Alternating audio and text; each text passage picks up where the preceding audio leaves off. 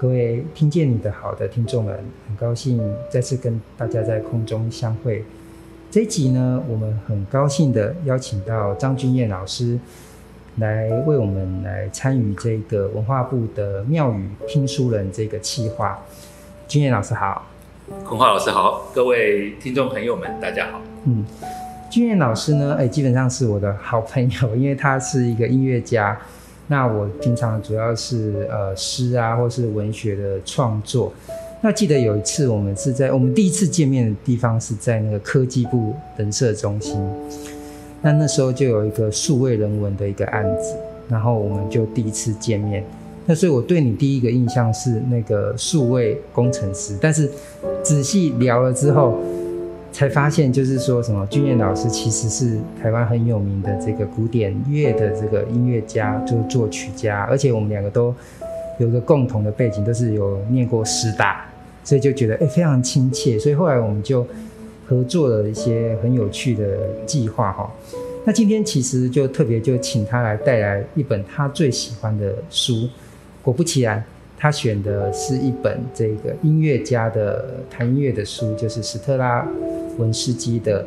音乐诗学。那君彦，为什么我们今天要来带来这一本书呢？嗯，好，就我收到这个邀请的时候哈，因为要选一本对自己影响很深远的书，然后想想这个，因为昆花是呃国内鼎鼎大名的诗人嘛哈，那所以。我就有一点应景的哈，选了一本音乐诗学。嗯，那虽然有这个诗诗学两个字在上面了哈，那呃原因也是因为他在这个呃哈佛大学的诺顿讲座哈，因为这是一个全世界声望极高的一个诗学讲座。嗯，但这个讲座非常有趣，就是他邀请的艺术家五花八门，各式各样都有，不是只有诗人哈。那也有舞蹈家，也有音乐家，好，甚至摄影等等都有哈，所以呃非常非常的多元。那呃史特史特拉文斯基的这本音乐诗学，也就是这一位作曲家在他的人生当中留下的一份非常重要的阐述他的音乐理念的文件哈。那这个文件嗯影响非常非常的深远，也对我呃。年轻的我，呃，冲击很深，所以我就想说，呃，借由呃分享这本书的内容，也来谈谈呃一位创作者哈，呃，他在风格上啊，在这个创作的思想上的一个成长历程。嗯，那一般人都会说，欸，怎么去认识这个音乐家？有时候也是需要一些称号，所以一般人会说，史特拉文斯基他是音乐界当中的毕卡索。那大家都知道，那个毕卡索的绘画。有一个立体派的一个实验的特质，就是说，他原本他就打破了原本的透视法的单一透单点透视法的那个概概念，就是在一张画里面就有一个多项的一个呈现。那今天好不容易邀请这个俊彦来，那你也可不可以跟我们分享一下这个斯特斯特拉文斯基他本身在音乐上是不是也有一些实验上的一些特质？是，没有错。呃，我想一般人呃提到这个音乐界的毕卡索哈，嗯，呃，确实呃也跟毕卡索有直接的相关了哈，因为有一有一个他很有名的肖像是毕卡索画的，嗯，所以就呈现出这个毕卡索的这个画风。那这个画风呢，也呈现出呃斯拉文斯基的音乐风格啊，因为他在当时确实是一个非常革命性的，在不管在音响上哈，或者是多重的旋律哈，呃交织哈组合上啊，都是一个非常呃具有呃爆炸性的这个呃突破的一位作曲家哈，呃就像是呃。各位看毕卡索的画，可能不同的角度组合在一起，嗯、变成一个其实你看真实的人看看不到这样的形象的组合，哦，它是一个他想象出来的一个呃组合。那在音乐里面，斯塔文斯基他确实也常常使用呃，我们听起来好像不是同一个调性的音音乐跟旋律，但是他把它放在一起，变成一个非常奇妙的一个音响效果。这样子，所以确实它有呃一个在那个时代氛围呃风格的一个呃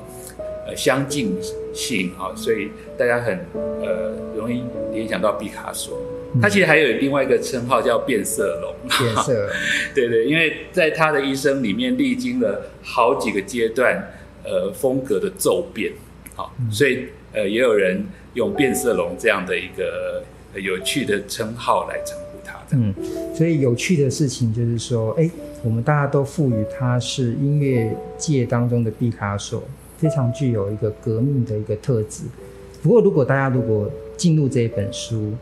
音乐诗学》，你会发现史特拉文斯基他其实对人家称呼他是革命家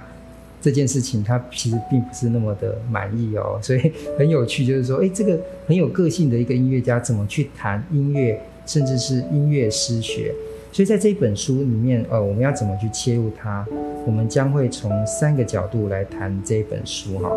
第一个就是诗意的本质，事物的构成与原理。那第二个切入点呢，是赏析实用指南，感知创作的四个层次。第三点呢，是创作者的双重辩证角色，编码与解码。那我们接下来就会呃，透过这三个切入点来谈这本书。而且今天呢，为了呼应就是俊彦本身的。音乐的音乐家的这个这个特殊的一个身份，所以我们在谈这一本书的时候，我们也会召唤他的音乐，就是他呃最最近的一个作品，就是反面书简，我们会特别去选一些段落来对应这几个重点。或许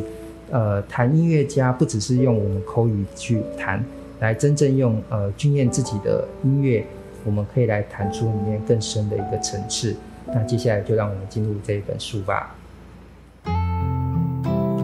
欢迎来到听见你的好，让一首诗、一个故事、一场电影，也能听懂你的生活。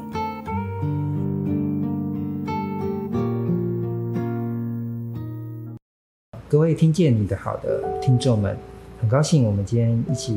就是邀请到俊彦来带来这个斯特拉文斯基的音乐诗学。那我们现在就来进入这个第一点，就是诗意的本质、事物的构成与原理。为什么这个史特拉文斯基特别去着意这个诗学这个字眼去谈音乐呢？嗯，好，我觉得这一这一句我引用的这一段话哈，嗯，呃。我先把它念一遍，好，好了，好，好，这这一段讲稿是这么说的啊，他说：“I shall not forget that I occupy a chair of poetics, and it is no secret to any of you that the exact meaning of poetics is the study of work to be done. The verb poem from which the word is derived.” Means nothing else but to do or make. The poetics of the classic, classical philosophers did not consist of lyrical dissertations about the natural talent and about the essence of beauty. 嗯，在我的，因为我的版本是中文翻译本，我顺便帮大家翻译这段斯特拉文斯基的话哈，他是说，我知道。我所讲述的主题是诗学，你们也清楚诗学的确切含义，就是以待完成的研究。诗学一词由动词派生而来啊，就是这个 poem 啊，poem 的意思就是去做啊，去干。那古代的先者的诗学，并非是用诗歌的文体赞颂人类的天赋、智慧和美的实质。因为其实我本身是，就是也是诗学的研究者，也是诗的创作者。那看到这段话的时候，我就特别去查这个 point 的这个，他说他是语言是来自于这个动词，然后我去查哦，这个 point 这个字其实本身是希腊文，代表是原点的意思嘛，哦，是啊，呃，我想这里给我的一个很大的冲击哈，就是这样，就是我们在这个环境谈到。诗意，嗯，总是会有一种浪漫的联想，浪漫就是我，好有诗意啊，嗯、等等啊，这样的一个用语，我们都不陌生哈。可是，在这一段话的探讨里面，他很开宗明义的说，因为他演讲的对象是哈佛大学的这些高材生，嗯，他说，我想对你们这些人哈，诗意的意思，啊，不是什么秘密，意思就是说，在那样的一个文化脉络底下，大家都知道这件事。那我就很惊奇，就想都知道什么呢？原来对他们来说，所谓的诗意，它的字根，嗯，就是去做而已。去做，对，意思就是说，诗意的本质，它谈的是事物是怎么构成的。好，比如说一首诗是怎么构成的，一首音乐是怎么构成的，好，就是这么根本的东西。啊，那。这个东西这样的角度啊，对于年轻的时候的我冲击非常的深，好像把过去我在这个教育底下嗯。认知的，嗯、包括以前我经历过的一些老师们啊等等，他们在谈啊诗意的诗。的那个想象，嗯，完全颠覆掉了，嗯，好，那呃这里呃也许我也谈谈，就是我自己从小成长的背景啊，因为。我在呃六岁的时候开始学钢琴了哈，嗯、那九岁的时候就呃我也不知道为什么自发性的就开始创作啊写音乐，那但是同时我又呃对于写程式哈有浓厚的兴趣，甚至到后来对于生物科学哈也非常的爱好哈，嗯、所以本来我在中学的时候是想要往生物。医学啊这方面去走的，但是就是一个转类点哦，我就呃去念了音乐这样子，好，好，那所以在这些背景之下啊，有时候会觉得是不是呃彼此不相干呢？但是这本书这句话开宗明义的就说事物构成的原理，嗯，他抓住了我当时的很深的一个感动，就是说啊，原来我在这些不同的领域之间，我追求的。只有一件事，就是事物构成的原理，嗯，而诗意，所谓的诗意，就隐藏在这个当中。那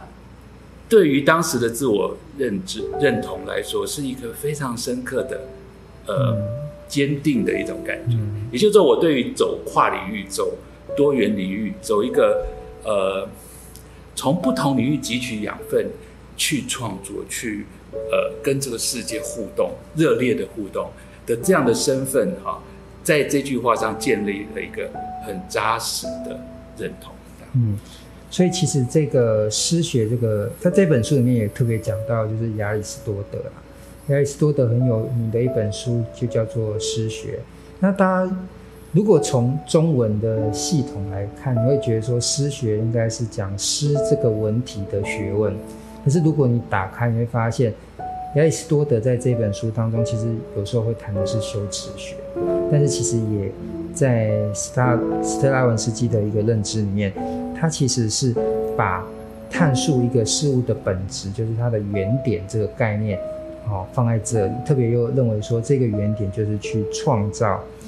去完成一种对美的一个追寻啊，特别是知道如何去做它这样子，所以呃，可能大家一般就是觉得诗就是抒情，所以音乐诗情、音乐诗学好像在谈的是一个抒情音乐的这个东西，其实是呃很不相同的。特别是我们刚刚的开头就有谈到，就是说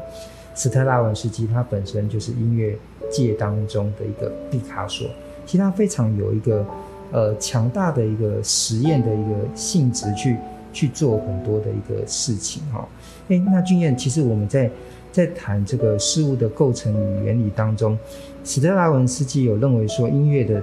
本身的构成的最根本是什么？嗯，我想就是他他谈的都是他的创作的理念哦，嗯、也就是说。他怎么样把他对于，特别是他是一个俄国音乐家的背景啊，他的信念实践在他的音乐当中啊，所以透过很多的呃辩证啊，所以辩证就是说，例如探讨什么是是，什么是非啊，来来呃比比对出他的呃对音乐的信念啊，那所以他有一个很核心的观念，就是说，呃，创作者就是要从一片混沌当中，素材的混沌、意念的混沌当中，去带出秩序。对，秩序。对，所以这个概念在呃这本书里面，算是一个非常基基础的概念哈。那呃，所以对我来说，我觉得不管创作者的信念是什么哈，斯塔罗文斯基的一些呃他的这个呃 perspective 哈，就是他的呃特别的这个透视哈，都可以呃。去让不同创作者不同的信念哈，到他的创作物，他的这个创作的现象之间的这个各个层次，可以得到一个呃安顿啊，也就是说帮助我们乐听的人去呃了解不同的创作者他的信念跟他的创作物之间的关系到底是什么。所以哈，我们一般来说，大家都觉得说毕卡索的画就有点像乱画一通。可是其实毕卡索的画本身是有他自己的最基本的一个训练的素养，就是他也是从最基本的的素描开始。那其实是在讲一个基本功的一个问题。那其实斯特拉文斯基在这一本书里面一直都在强调一件事情，就是限制这件事情对音乐来说也是非常的重要。那我们在写诗的时候，通常都会讲到闻一多。闻一多他有时候都会讲，就是说，哎，写诗就是带着脚镣在跳舞，这脚镣非常的沉重嘛，所以你在跳舞的时候就必须要被限制的一个状态当中，哎，在这个限制当中，你反而能跳出最好的舞，或者说在创作音乐当中，你合于一些限制跟规范的时候，或许你可以创造出最精彩的一个部分。所以其实诗学这件事情，它有时候哎也很像是，就俊彦他自己的这个音乐的这个作品叫做反媚书简。这个反媚这件事情，就是说媚这个这个东西在呃中文的世界里面，它都有一种鬼魅啊，或是不可确定的一种一种状态嘛。那其实，在你创作之初的时候，其实呃有时候你在掌握很多的素材，或者说你朦胧的一个想法的时候。你怎么样把它归结在一个形式当中，去完成这一首诗，甚至是完成这段音乐？诶，其实我想君也可以来分享一下，为什么你这段音乐要，呃，这个作品要叫反媚书简了？是，嗯嗯，就我取用“媚”这个字哈，嗯，呃，是呃取这个中文里面“奇媚”“奇媚”这个字眼，嗯。好也就是说，我想每个人在不管乐听艺术，或者是在人生的一些一些 moment、一些当下哈，可能都有机会进入到一种着迷的状态，嗯，或者是被某个时刻所感动，对，啊，某个艺术作品、某个 moment，那那个时刻、那个了然于心、那个感动，我把它称之为一个奇美的时刻，嗯。好，那嗯，那在我从这本书得到一些这样的启迪之后啊，那呃，接下来的历程是很漫长的一段历程啊，也就是说，我尝试着呃，透过创作，透过呃不同的从不同的领域汲取的养分，去跟这个世界互动。好，那呃，坦白说，虽然我的作品啊，就有不少的声乐家都蛮喜爱的啊，那也常常出现在。他们的演唱的这个场合当中，但是我总觉得，呃，会想要从艺术构成的本质去跟你互动的人是少之又少。嗯，啊，也就是说，嗯，或许我姑且这样子来说，艺术教育，呃，艺术的养成以及整个艺术。在我们社会当中的位置啊，好像很大的比例都还在呃娱乐消费这样的一个角度啊。那呃，所以乐听的人很多时候他对艺术的期待是，你可不可以 entertain 我，可不可以娱乐我？嗯，好，呃，比较少的乐听人是用艺术就是一种我们认识这个世界完全不同的方法。的这样的角度，这个角度在西方是比较熟悉的哈，比如说，呃，德国的父母会带子女去聆听现代音乐，好，也就是说很多噪音、很多奇怪的呃呃呃声音的那样的场合，就是希望他们的孩子透过不同的刺激去呃得到启发，好，也就是认识世界的一个不同的方法。哈。那所以这一点会直接冲击到艺术家的生活。哈，也就是说，呃呃，讲一个比较好笑的事情，但这好像是有点心酸的啦。嗯，就是说我。各位可以想象，就是你可以在书店买到坤华老师的书，嗯，可是你可能没有办法想到，就是说我如果想要买国内音乐家创作的作品，你要去哪里买？嗯，对，我们连这个市场都没有，那没有乐谱的市场，呃，其实作曲家是没有办法生存的。嗯，好，那这个呃，这个只是果，但是那个音就是说，呃，听。乐听音乐的人，哦，如果只把音乐当做一种娱乐，而不是去探究它的本质，去购买乐谱，去研究它的音符的构成的话，那么，呃，音乐家在这里的创作的人，在这里的呃生活方式，永远只能写作娱乐音乐，啊、哦，而不能把音乐作为我们认识这个世界的一个方法，就像数学。就像呃其他的这些呃认识世界的呃管道一样，嗯，那所以对我来说，反昧就成了一个一个遥不可及的期待。也就是说，呃，什么时候可以活在一个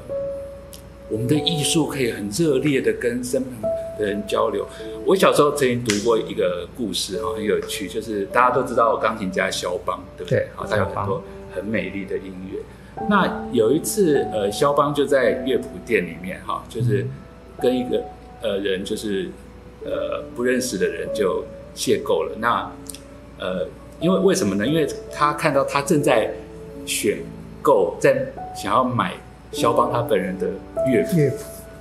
对，所以就他可能就上前去探问你最喜欢。呃，他的啊，哪个作品啊等等，像这样的一个美好的嗯。对话，就是说，你知道有一个人对你的作品有兴趣，他正在购买你的作品，然后你想要知道他对你的作品的想法，他对你的作品的品味啊等等，在这里是不会发生的。嗯，好，所以我所说的那个反面，就是说，呃，可不可以有一个遥远的期待，就是说，让。大家可以进入，可以返回那个艺术，用奇魅来感动我们的那个、那个、那个环境、那个氛围。而这个奇魅的呃源头，就是大家对于艺术构成的本质是有热爱的，嗯，甚至是可以了然于心的，可以知道为什么我这么爱这个作家的作品，因为他的作品有很多的点感动了我，嗯，我可以说得出来。我不是只是说我喜欢，嗯，That's all。我想，呃，除了听音乐家弹音乐之外，我们更想要是听的是他的音乐，这样子哈。所以，我们现在不如就来听听看，呃，俊彦的《反昧书简》的第一乐章。是，这夜为何如此漫长？嗯，我想讲的就是这样的心境。嗯，好，我们一起来听听看。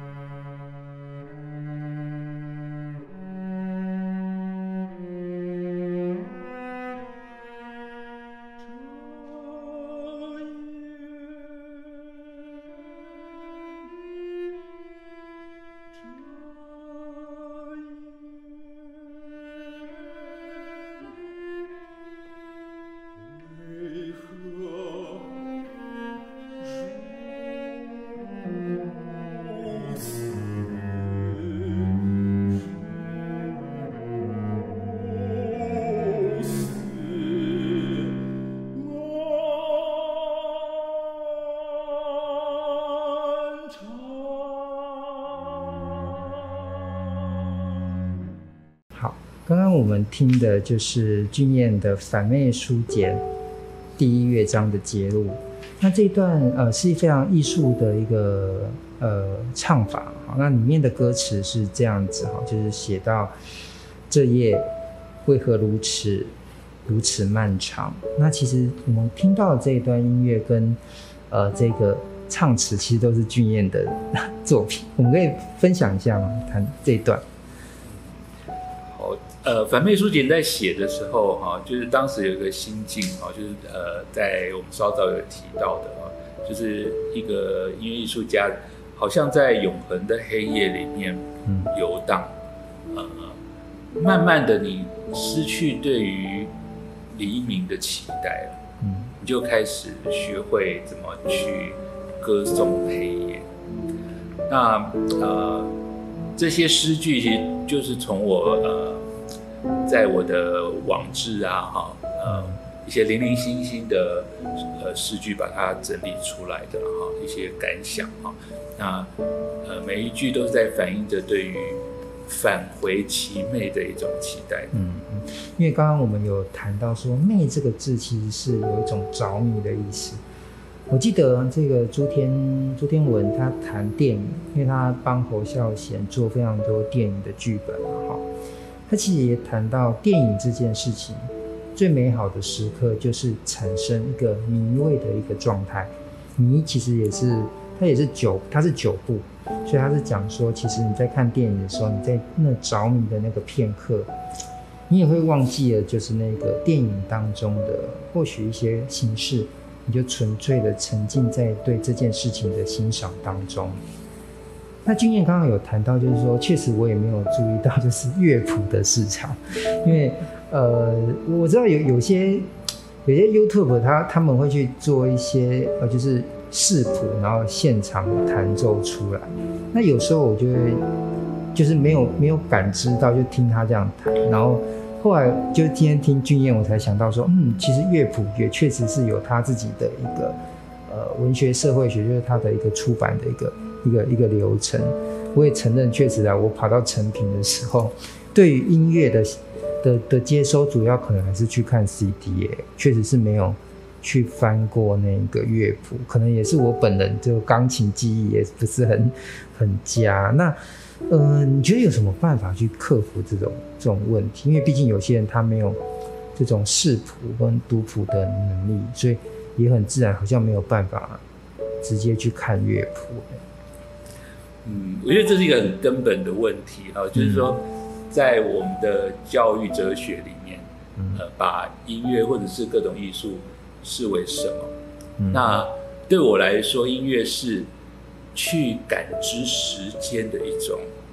管道。嗯，好，时间的温度、时间的松紧变化，啊，甚至是你喜乐的时间、你孤寂的时间，它的 quality，还有它的比例，啊，生命就是存在时间里的。所以音乐在西方是从古到今。都是一个非常重要的科目，它就是我们认识这个世界的管道之一，跟数学跟哲学啊，可以说是并驾齐驱啊。那如果呃，我们对于音乐的重要性的认知是能够到达这样的地步，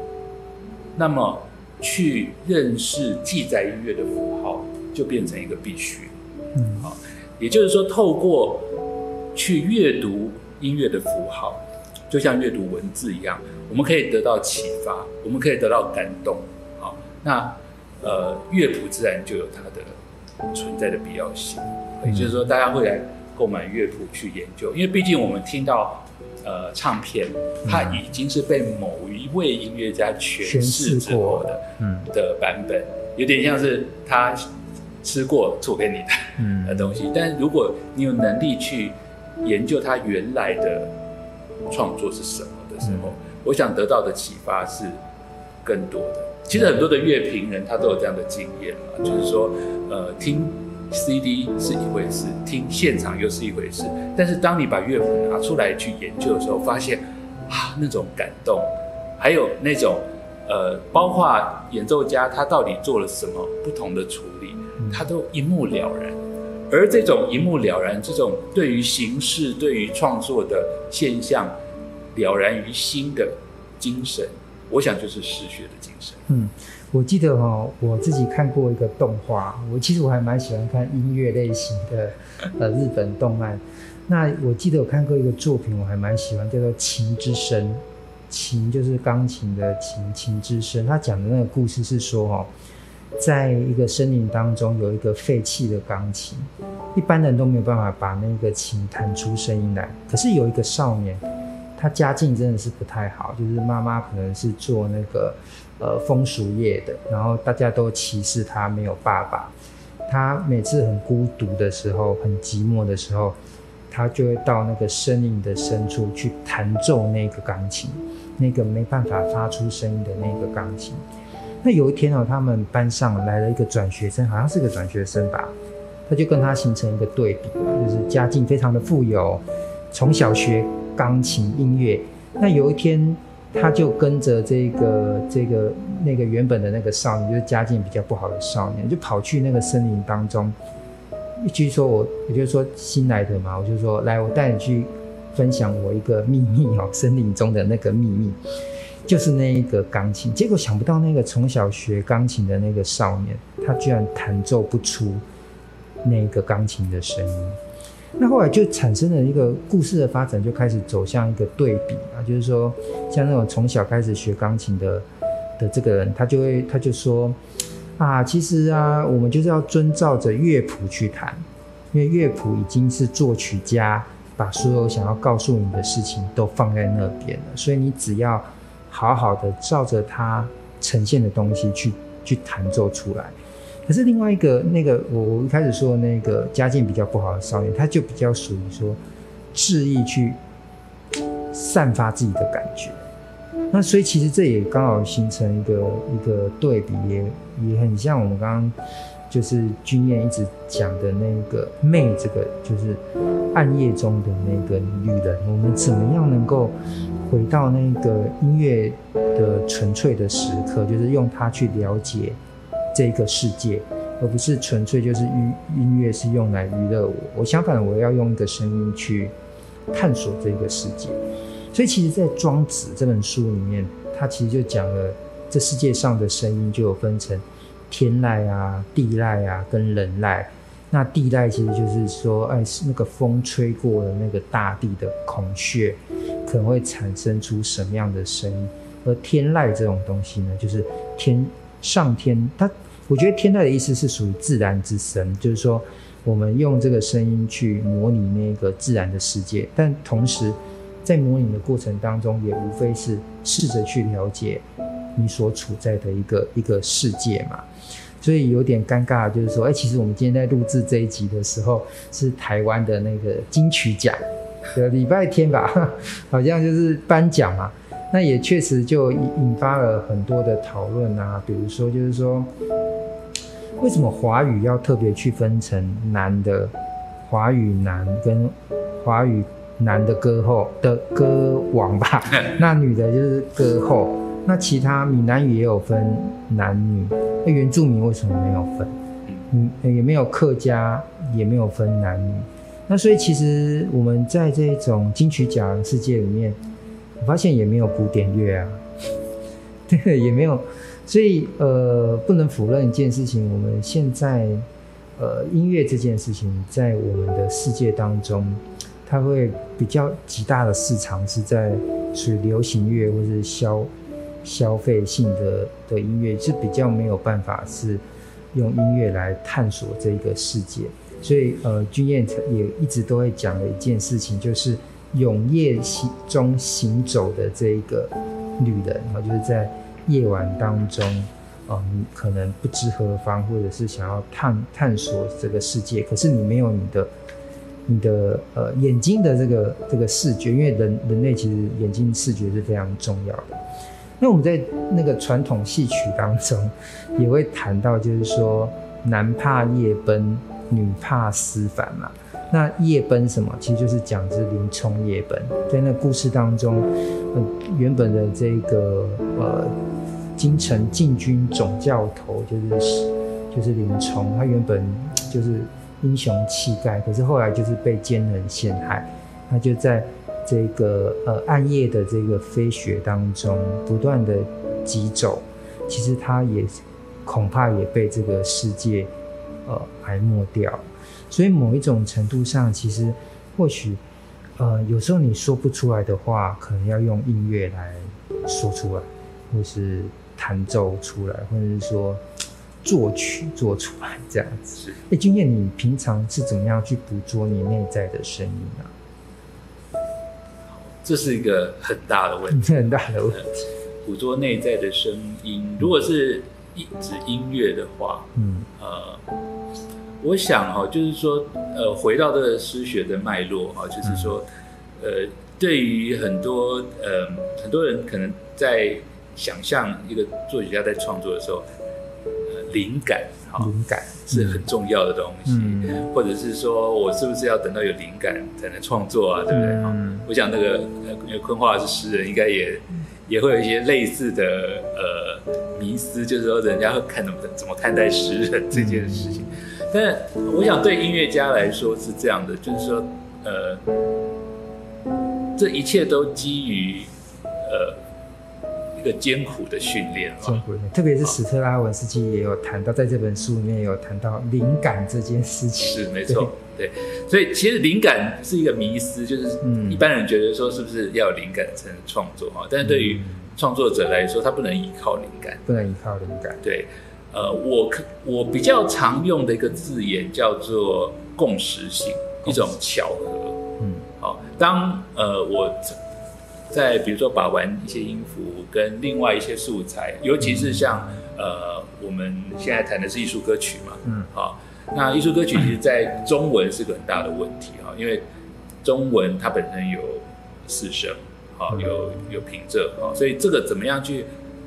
和乐，怎么样把音乐的法则跟跟这个我们的语言的特质充分的结合，哈，这个是一个问题。这这中间我常常会。呃，用有点像排列组合的方式去找到一些巧妙的组合，好，既旋律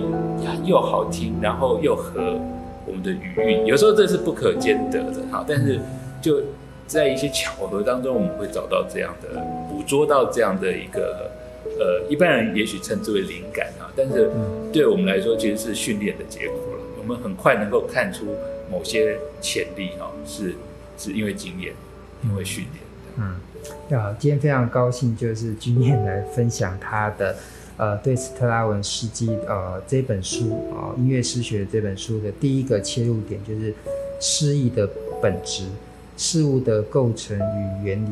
特别，他也同时去分享了反妹书简第一乐章这个这段唱词，就是这夜为何如此。如此漫长，我们感觉到了时间在里面进行了一个巨大的一个作用。我想，时间也音乐本身本身也是一个时间的一个艺术。接下来呢，呃，在下一集，我想我们就继继续要进入到剩下两个切入点。我们或许会在斯特拉文斯基音乐诗学这一本书里面看到关于他对于音乐的现象，以及音乐如何去接受。他的一个各种说法，那我们就在下一集就继续延续这个美好的乐章，谢谢。